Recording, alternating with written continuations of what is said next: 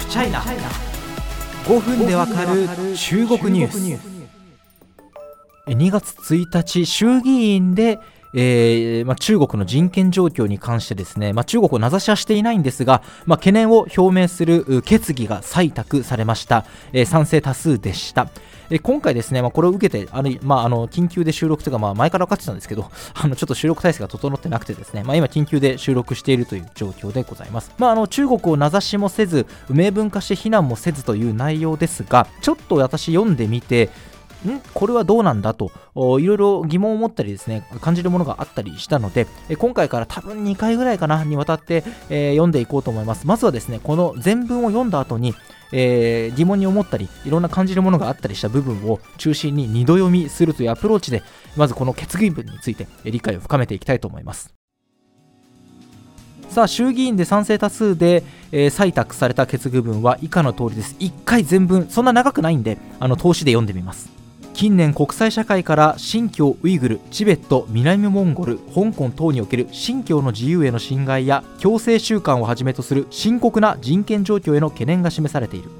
人権問題は人権が普遍的価値を有し国際社会の正当な関心事項であることから一国の内政問題にとどまるものではない。この事態に対し一方的に民主主義を否定されるなど弾圧を受けていると訴える人々からは国際社会に支援を求める多くの声が上がっておりまたその支援を打ち出す法律を制定する国も出てくるなど国際社会においてもこれに応えようとする動きが広がっている。そして日米首脳会談 G7 等においても人権状況への深刻な懸念が共有されたところである。このような状況において人権の尊重を掲げる我が国も日本の人権外交を導く実質的かつ強固な政治レベルの文書を採択し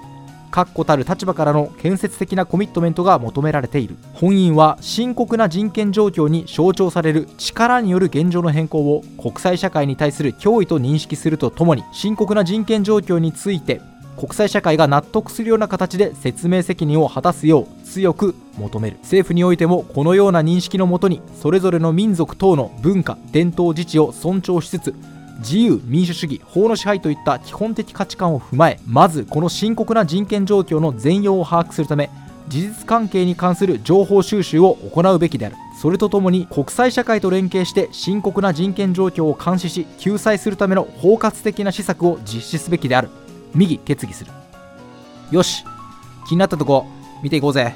という感じなんですけれどもまああのニュースとかではですね確かにこの文を見てみると中国という文字は入っていませんが事実上の名指しをされているわけです。新疆ウイグルチベットモンゴル香港等におけるというふうに書かれておりまして、まあ、人権に対してはですね懸念が示されているというような内容になっています。そして、まあ、中国がですねこうした人権に対する国際社会からの懸念について常々ですね中国の内政問題に干渉するなと、でも中国国内の、まあ、内政ですよね、内政の問題に干渉するなということをですねいつも反発しているんですけれども、それを意識してか、まあ、人権は普遍的な価値を有し、国際社会の正当な関心事項であることから、一国の内政問題にとどまるものではないというところで、えー、戦を制しているということが見て取れます。次、弾圧を受けていると訴える人々からは、国際社会に支援を求める多くの声が上がっており、えー、日米首脳会談 G7 等においても人権状況への深刻な懸念が共有されたところである、えー、これはまあその事実関係、えー、そのままだと思いますね、まあ、あの去年からすでに中国から反発があったところですけど、まあ、事実関係として争いはないかと思います、え、次いきましょう。人権の尊重を掲げる我が国も日本の人権外交を導く実質的かつ強固な政治レベルの文書を採択し確固たる立場からの建設的なコミットメントと、まあ、そういうふうにあるんですけど、まあ、あの日本外交はですね、まあ、あのいろんな考え外交にお持ちの方多いと思うんですけどそもそもですねその人権というのを基軸の一つとしている点がありまして、まあ、これもそういうことなんだろうなというふうに思ってます。次行きましょう。ここからちょっとなんかもやっとするところです。深刻な人権状況に象徴される力による現状の変更を国際社会に対する脅威と認識するとともに深刻な人権状況について国際社会が納得するような形で説明責任を果たすよう強く求めるとあるんですがこれごめんなさい。誰に求めてるんですかね？あの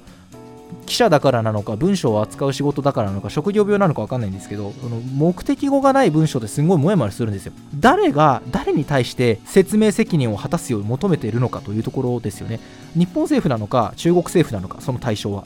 例えばこの文の中で国際社会に対する脅威と認識っていうふうに求めてる。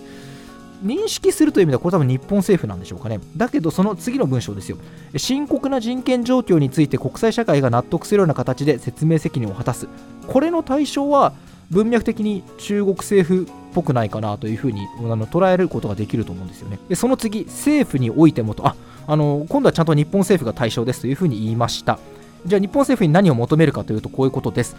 このような認識のもとにそれぞれの民族等の文化伝統自治を尊重しつつ自由民主主義法の支配といった基本価値観を踏まえまずこの深刻な人権状況の全容を把握するため事実関係に関する情報収集を行うべきであると。つまり日本政府に対してはまず情報収集してくださいねと。深刻な人権状況が起きていることは分かっているという、まあ、そういう前提のもとにさらに全容を把握しろということを求めているわけです。そして最後同じく日本政府に対してこんな感じです。それとともに国際社会と連携して深刻な人権状況を監視し救済するための包括的な施策を実施すべきである。要はこれからも監視をしそして救済するために日本も包括的な施策を実施し要はコミットメントをしなさいというようなことになっています。そしてもうご存知の方多いでしょう。中国の反応は非常に苛烈です。なぜこうなったのかいろんな理由が複合的に絡み合ってます。もちろん、まあ、あの中国と関わりのある方分かる方もいらっしゃると思うんですけどまたそこを一から解説したいと思います。